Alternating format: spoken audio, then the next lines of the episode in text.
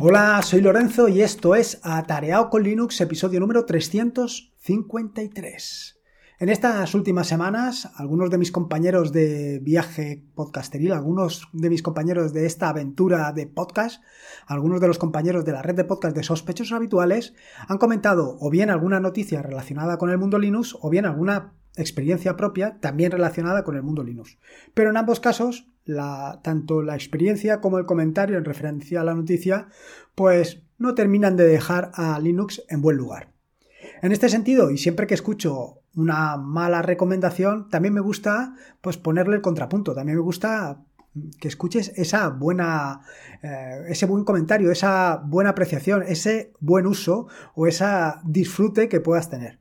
Si por cualquiera de las circunstancias eres un usuario de un sistema operativo que no tiene nada que ver en absoluto con Linux, si eres un usuario que incluso no conoce lo que es la palabra Linux y has escuchado esos dos podcasts y por algún tipo de rocambolesca situación has terminado también escuchando este podcast, lo que quiero es que te lleves justo la impresión contraria. Si escuchas aquellos dos podcasts, probablemente la impresión que te lleves o la situación o la, em, la conclusión a la que llegues es que Linux no es para ti. Pero lo que yo quiero que te lleves después de escuchar este podcast es justo todo lo contrario, que Linux es para ti. Que con Linux no vas a tener, eh, en general, ese tipo de experiencias. Que lo más normal es que la experiencia no sea exactamente esa. Evidentemente, si eh, te metes en determinados fregados, si empiezas a hacer determinadas, determinadas operaciones que además no conoces exactamente lo que estás haciendo, es muy probable que en un momento concreto te encuentres en esas circunstancias. Pero si no, si lo que haces es un uso normal de tu equipo, pues es muy complicado que con Linux te vayas a ver abocado a una situación en la que, eh, vaya, en la que no funcione. Vaya, lo que te vengo a decir es que Linux es una auténtica roca. Y es una auténtica roca y lo puedes eh, ver claramente. Eh, actualmente, como bien sabes, Internet corre sobre Linux. Y eh, en este sentido tienes miles de ordenadores que están allí funcionando durante días, meses, años, de manera continua, sin que nadie los apague, sin que nadie a las 8 de la tarde apague el ordenador y lo vuelva a encender por la mañana. Ese siempre está funcionando. Es una auténtica roca, no tiene ningún problema.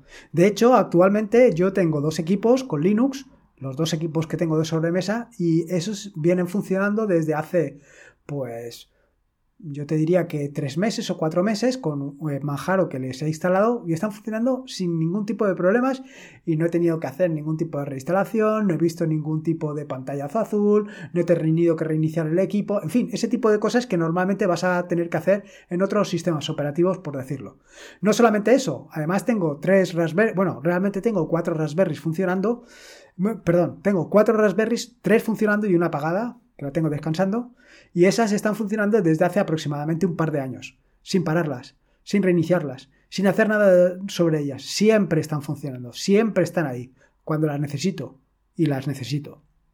Y no solamente esto, sino además, por ejemplo, tengo dos páginas web, a ver, tres páginas web eh, hospedadas en otro servidor funcionando desde hace tres años o cuatro años, no recuerdo ahora, de manera ininterrumpida. Nunca he tenido ningún problema, nunca he tenido una... no han tenido nada, siempre han estado ahí. ¿Y qué es lo que corre debajo? Linux. Por supuesto que en un momento determinado, tanto Javier como Rafa me pueden contestar ah, rápidamente que, bueno, es que claro, como no tienen entorno de escritorio, que tal, que patatín, que si esto, que si la abuela fuma, que eh, bueno, eso es un punto de vista. La realidad es que durante muchos años he tenido eh, un sistema operativo montado, funcionando, y nunca he tenido todos esos problemas que, pues, eh, han contado tanto Rafa como Javier, que sí, que es mi propia experiencia, cierto. Esto lo he montado en distintos sistemas, perdón, en distintos ordenadores, tanto ordenadores de sobremesa como portátiles, de marcas desconocidas, de marcas conocidas, y nunca he tenido todos esos problemas. Y nunca he tenido esos problemas porque básicamente no he estado haciendo determinadas perrerías para que determinadas cosas que no estaban previstas que funcionaran en mi equipo funcionen.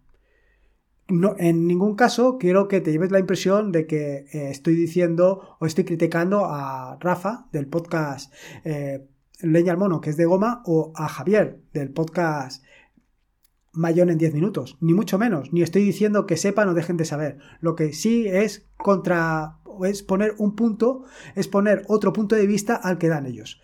Y es que para mí es muy importante que no tengas miedo a instalar Linux, no tengas miedo y no pienses que esto es de extraterrestres, ni mucho menos. Linux es un sistema operativo tan estable y tan funcional como cualquiera de los otros dos sistemas operativos. Es más, como te he dicho ya un par de veces, Linux es una auténtica roca. ¿Y de qué te vengo a hablar? Pues te vengo a hablar precisamente de esos dos, eh, de ese comentario y de esa experiencia. Lo primero es el comentario. Y es que en un podcast reciente, eh, Rafa, de, como te digo, del podcast Leña al Mono, que es de Goma, que también es de la red de podcast de sospechosos habituales, habló sobre un usuario que publicó en Foro Coches un comentario acerca de que había tardado seis horas en instalar un escáner en Linux.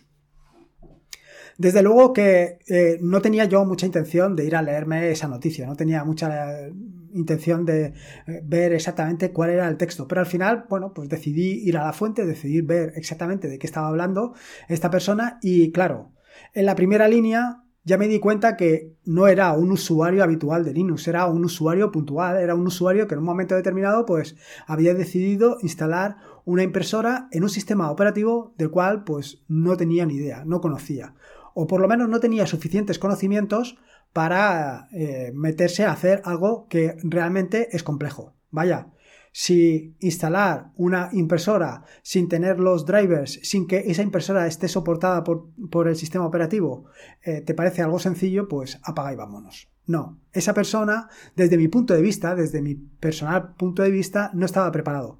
Y te digo que no tenía conocimientos por el simple comentario que hace incluso la primera frase, y es el de tuve que meter 800 veces la contraseña. Eh, tuviste que meterlo porque quisiste, porque tienes dos opciones sencillas. La primera opción es hacerte administrador, hacerte administrador, sudo, eh, hacerte root, punto. Y la segunda es editar el etc sudoers y le quitas eh, la necesidad de que tu usuario tenga que introducir cada vez la contraseña. Tan sencillo como eso. Pero evidentemente necesitas ese conocimiento básico para poder hacerlo. Sin ese conocimiento básico, meterte a intentar instalar una impresora a través de los controladores, pues me parece un poco arriesgado. Bueno, me parece un poco loco, sinceramente. Y no solamente me parece un poco loco, me parece que que hayas tardado, que haya tardado esta persona seis, eh, horas en instalarlo, me parece realmente poco. ¿eh? Yo creo que sin ningún tipo de conocimiento, pues habría tardado bastante más. Porque básicamente, con lo que comenta, lo más probable es que sea un picateclas, que haya estado buscando por aquí y por allí en internet, haya ido recogiendo eh, comentarios de uno y de otro y haya ido probándolos sin saber exactamente lo que estaba haciendo. Como la típica imagen del mono que está aporreando un teclado. Exactamente igual. Evidentemente, ¿qué opinión te puede dar esta persona del uso de Linux? Pues que es una auténtica patata. Pero es que es normal. ¿Cómo va? ¿Qué experiencia va a tener? Él lo que quería era enchufarlo y que funcionara la primera. Pero es que esa es mi experiencia. Mi experiencia con un escáner eh, conectado a Linux es que a la primera funciona. Los, creo que todos los escáneres, o creo recordar que los escáneres que tenemos o que hemos tenido son de la marca Epson o de la marca HP, y en cualquier caso, todos los que hemos tenido en casa, todos ha sido eh, conectarlo y escanear directamente sin tener que instalar nada. Funciona a la primera, sin ningún tipo de problema.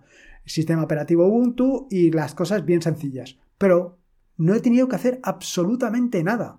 Entonces, que otra persona me cuente esto, cuente esta historia, y en la primera frase ya lo mm, deje remarcado que no tiene conocimientos, pues, hombre, es normal que eches pestes. Pero no creo que sea lo más correcto. No creo que estés ayudando en absolutamente nada a nadie. Y no creo que estés ayudando, y esto es lo que realmente me llama la atención, porque cualquier otra persona que lea tu comentario, pues se va a echar para atrás y no la estás ayudando. Porque a lo mejor lo que tiene delante es, lo, es una herramienta o una posibilidad de mejorar. En este sentido, y después de leer eh, estos comentarios de esta persona, pues me llevó a la mente esto de pensar qué tipos de usuarios tenemos eh, actualmente. Así me salió el usuario tipo ombligo, que es el usuario en el que todo se centra en él y en el que no se hubiera planteado en ningún momento esto de eh, mirar mm, si, su, si el escáner es compatible con su sistema operativo. ¿Para qué lo tiene que mirar? Todo tiene que ser compatible con lo suyo. Lo suyo es lo más importante. Todo tiene que funcionar, pase lo que pase. Va a funcionar seguro. Es que no se tienen ni que preocupar. Y de hecho, compra el escáner, lo instala y no funciona. ¿Y qué es lo que hace? Vaya castaña de escáner. Este escáner no vale nada, es un escáner defectuoso y lo devuelve. Y no se preocupa de nada, ni siquiera se ha preocupado de mirar que dice con letras más o menos grandes que el escáner no es compatible con su sistema operativo, que, su, que ese escáner solamente es compatible con dos sistemas operativos y no con el suyo. ¿Qué pretendes? Pero no solamente es esto, sino que además eh, vuelve a comprar otro escáner, evidentemente. Y esta vez tampoco mira que sea compatible o no sea compatible. Pero por casualidad de la, vida, este segundo escáner sí que está soportado por el kernel de Linux. Sí que funciona. Pero que funcione no quiere decir que haga todo lo que tú quieras que haga. Y cuando va a unir todas las páginas se da cuenta que, ostras, que no el software de ese sistema, de ese escáner, ese software no lo puede instalar en Linux, por ejemplo, o en cualquier otro sistema operativo. No lo puede instalar, no lo puede instalar porque no es compatible. ¿Y qué hace? Pues devolverlo y decir, eh, no se puede instalar, esto es defectuoso. Y ya está, y se queda ahí. Y se queda más ancho que largo. Y que como total le van a devolver el dinero, ya, bueno, es un punto de vista, es una forma de verlo. El siguiente usuario, además del usuario ombligo, es el usuario medio. El usuario medio, pues, es un usuario que hace un uso normal y habitual, que no eh, hace cosas extrañas como instalar eh, servidores de audio que no vienen instalados por defecto. Que, vaya, hace el uso normal y habitual de un sistema operativo. Es decir, navegar por internet, escribir documentos, eh, hago de edición gráfica, en fin, lo básico, lo normal, lo que hacemos básicamente todos los usuarios. Este usuario, si va a comprar el escáner, seguro, seguro que va a mirar si su escáner es compatible con su sistema operativo. Y una vez se excepcione de que son compatibles, lo comprará. Es probable que se encuentre con la misma situación, o bien que por las circunstancias el escáner no sea compatible, por el simple hecho de que el fabricante haya puesto que es compatible y luego no sea, cosa que es rara, pero bueno, puede suceder. Y luego la siguiente es que no haya software preparado para el sistema operativo. Ahí tienes un problema tienes que buscarte, tienes que mirar con detenimiento que tanto el hardware como el software estén, estén soportados por el eh, sistema operativo. Y si no, para eso está Linux, te lo haces tú mismo, hombre. Y luego, por último, tienes el usuario cabezón. El usuario cabezón es ese tipo de usuario que pase lo que pase, va a instalar o va a intentar hacer todo lo que esté en su mano para que aquello funcione. Quiere decir, que aunque compre el escáner, porque diga, es que este es el escáner que me gusta, porque es muy bonito, porque es de color gris plateado, aunque dice que no es compatible, me lo voy a comprar porque me gusta y voy a hacer lo que sea compatible. Bueno, pues dentro de ese usuario cabezón, que se va a empeñar y al final probablemente logre que ese escáner funcione en su equipo, lo que va a suceder es que se va a clasificar también en otros tres que es uno que tiene suficientes conocimientos para que en un momento concreto consiga que eh, ese escáner funcione con su sistema operativo, que haga lo necesario para que funcione, pero no tanto buscando en Internet, que sí, para documentarse sobre el escáner y para documentarse sobre lo que necesita, sino porque tiene esos conocimientos como para incluso en un momento concreto, pues, si acaso, hacer el controlador. ¿Por qué no? Luego tenemos un usuario medio, o sea, quiero decir, dentro del usuario cabezón, un usuario que, si bien no tiene los conocimientos del primero, sí que tiene las ganas de aprender, los, la curiosidad. Vaya, en fin, ese gusanillo que nos pica a aquellos que disfrutamos tanto programando como mm, trasteando con Linux nos gusta aprender, nos gusta conocer la terminal, nos gusta conocer aplicaciones, nos gusta saber cómo se desenvuelve nuestro sistema operativo, cómo hacer eh, determinadas operaciones que normalmente pues, no harías de ninguna otra manera, cómo programar el cron, cómo programar el systemd, en fin, todo ese tipo de operaciones que están bajo el capó y a ti te gustan hacerlas. Sí, probablemente eso de meterte a programar o a conocer cómo funciona o incluso a conseguir que el escáner eh, funcione, pues está un poco lejos actualmente de tus conocimientos. Pero bueno, buscando en Internet, eh, documentándote, poco a poco vas aprendiendo a conseguir que aquello funcione. Y finalmente lo consigues, porque tarde o temprano lo consigues.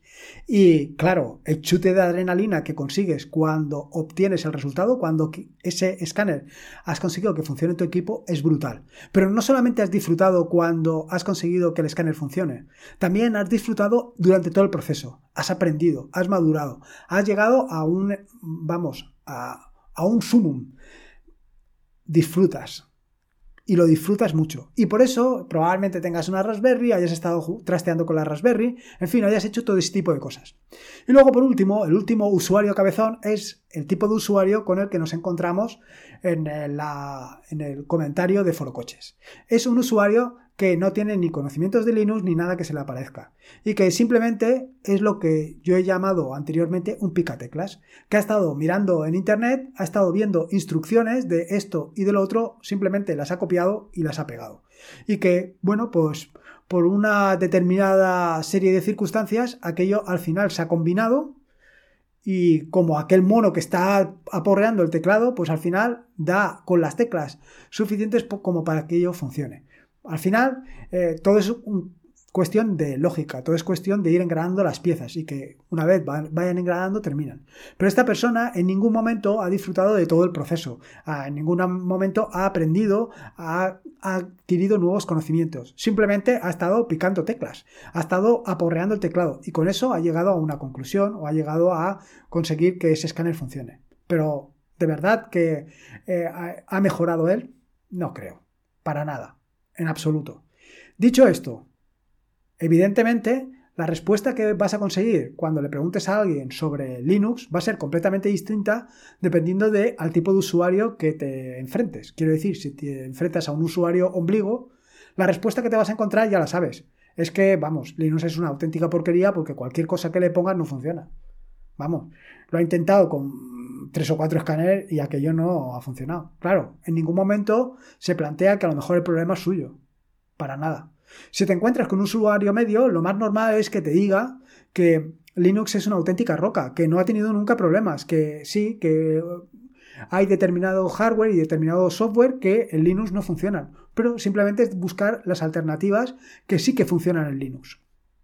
Y luego, por último, dentro del usuario cabezón, evidentemente los dos primeros, eh, tanto el usuario con conocimientos como el usuario con futuros conocimientos, te van a decir que Linux es impresionante, que Linux es increíble, que puedes hacer cualquier cosa, que puedes personalizar el entorno de escritorio, que puedes hacer eh, tu escritorio, que puedes... Em, que puedes configurarlo todo como tú quieras, cosa que con los otros dos sistemas operativos no vas a poder hacer. Eso te lo van a decir los dos primeros, pero evidentemente, si te topas con el tercero, lo que te van a decir, lo que te va a decir es que es una auténtica porquería, que no vale para absolutamente nada, que es un auténtico incordio, que es un auténtico fastidio, que es lo peor. ¿Es así? Bueno, eh, simplemente lo que te digo siempre, no confíes ni en el que te dice que es una maravilla, como yo, por ejemplo, ni del que te dice que es una auténtica porquería, como quien sea. Da lo mismo. No confíes de ninguno de los dos. Simplemente pruébalo tú. Pruébalo tú y descubre si realmente funciona o si realmente no funciona. Pero no solamente eso. Mira bien si se adecúa exactamente a tus necesidades o no se adecúa. Si pasas más tiempo eh, dedicándole a tu sistema operativo o pasas más tiempo haciendo cosas con tu sistema operativo. Es decir, si estás trabajando con una aplicación o estás trabajando para que eso funcione, para dejarlo bonito, para, fin, que todo depende de lo que a ti te guste. Pero lo que está claro y lo que es más importante para mí es que, sobre todo, seas tú el que saca sus propias conclusiones y no que sean otros los que te las dicten. Mira, prueba e investiga. Esto es la parte del escáner, pero también está la parte del servidor de audio. Y es que mm, esta segunda anécdota, bueno, esta no es una anécdota, es una experiencia que cuenta Javier eh, del podcast Mayor en 10 minutos en referencia a eh, una experiencia que tuvo con eh, Ubuntu al instalarle PyWire. Si no sabes o no conoces PyWire, decirte que es un framework que envuelve tanto la parte de audio como la parte de vídeo. De manera que te da o da la, como diríamos, la plataforma para por ejemplo, en el caso de audio, tanto grabar como emitir eh, audio. Y lo mismo pasaría con el lado del vídeo. Actualmente en Ubuntu, pues no viene instalado por defecto. En Ubuntu eh, viene Pulse Audio. Eh, en estas circunstancias, dado que Javier tiene una mesa de mezclas peculiar o digamos más profesional, yo no tengo mesa de mezclas, pues decidió instalar Pipewire y en un momento concreto, pues después de estar una, dos, tres semanas o un mes, no sé exactamente cuándo, cuánto tiempo lo estuvo utilizando, por, las circunstancias que sean, en una actualización dejó de funcionar. Dicho esto, es algo normal, quiero decir, es algo normal que tú instales algo eh, siguiendo unas instrucciones y que como no es algo que viene instalado por defecto en el sistema operativo, puede ser, puede llegar a suceder que en una actualización se pierda. Que en una actualización pues pierdas la configuración, deje de funcionar o suceda cualquier cosa. Esto no es algo exclusivo de Linux, puede pasar y pasa, tanto en Windows como pasa en MacOS. Dicho esto, yo eh, de forma habitual utilizo Pulse Audio como servidor de audio. Y en 15 años nunca me ha fallado. No tengo memoria de que me haya fallado. Así es. Pero igual que te digo esto, también te lo puedo decir del vídeo, también te lo puedo decir de... En fin, te lo puedo decir de todo. En el momento que lo tengo funcionando, nunca me falla. Nunca me falla, a menos que creo recordar que una Nvidia se fundió. Pero se fundió porque se fundió. Eh, no por Linux. Y aparte de eso, yo no tengo en ningún momento memoria de que hayan dejado de funcionar. No tengo memoria de pantallazos azules, no tengo memoria de este tipo de cosas que en otros sistemas operativos suelen suceder. A mí no me suceden. Que como bien dice Rafa en su podcast, eh, esa es mi experiencia y me la quedo yo pero también quiero compartirla contigo igual que ellos han compartido sus malas experiencias, para que veas que también está la parte positiva, también está la buena experiencia. Yo todos esos problemas no los tengo. Como te he dicho anteriormente, todos mis equipos están funcionando como auténticas rocas. Eh, no los tumba ni el tato. Aquello funciona, que es una maravilla. Con lo cual, mi recomendación, como te acabo de decir anteriormente, es que simplemente pruébalo tú. Pruébalo tú y saca tus propias conclusiones. Pruébalo tú y disfruta tú mismo de todo el proceso de aprendizaje, de todo el proceso de conocimiento de un nuevo sistema operativo que te va a permitir cosas que en otros sistemas operativos no vas a poder hacer ni remotamente. Simplemente eso, pruébalo tú, saca tú las conclusiones y disfrútalo. Dicho esto, y por último, y simplemente ya para dar la puntillita final, simplemente hacer un comentario respecto a las palabras o al artículo o lo que publicó esta persona en Foro Coches. Creo sinceramente que eh, después de haber utilizado un sistema operativo durante 6 horas o durante 10 horas, simplemente para hacer lo que hizo y decir que aquello es una auténtica castaña, por no poner los adjetivos peyorativos que utiliza él, pues me parece que no ayuda en absolutamente nada no ayuda en absolutamente nada, ni a ti ni a él. Porque básicamente, ¿qué, es lo que ha conseguido? Pues a lo mejor que alguien en un momento concreto, al leer ese, ese escrito, haya llegado a la conclusión de que Linux es realmente inestable, de que no, va, no le va a servir y nada más lejos de la realidad. Todo lo contrario. Creo que hay que ser mucho más sencillo, humilde y sincero. Creo que hay que contar las cosas desde la experiencia de cada uno y sobre todo invitar a que todo el mundo pruebe las cosas, a que no te quedes única y exclusivamente en mi experiencia, en la experiencia de Rafa o en la experiencia de Javier. Simplemente pruébalo, pruébalo por ti mismo, pruébalo por ti mismo y saca tus propias conclusiones. Y sobre todo recuerda que mi servidor lleva cuatro años allí funcionando y no le ha pasado absolutamente nada. Así que nada. En fin, que ya te he dado bastante la paliza. Eh, espero que hayas disfrutado del podcast, aunque ha sido un podcast un poquito denso por, por, las cuestiones, pero vaya, creo que para mí era importante por lo menos decirte esto último, por lo menos simplemente que lo pruebes, que lo pruebes y llegues tú a la conclusión. Y poco más que decirte. Recordarte que este es un podcast de la red de podcast de sospechosos habituales donde puedes disfrutar de fantásticos y maravillosos podcasts. Puedes suscribirte a la red de podcast de sospechosos habituales en fitpress.me barra sospechosos. Y por último, y como te digo siempre, recordarte que la vida son dos días y uno ya ha pasado, así que disfruta como si no hubiera mañana y si puede ser con Linux. Y con Linux, mejor que mejor. Un saludo y nos escuchamos el próximo jueves. Hasta luego.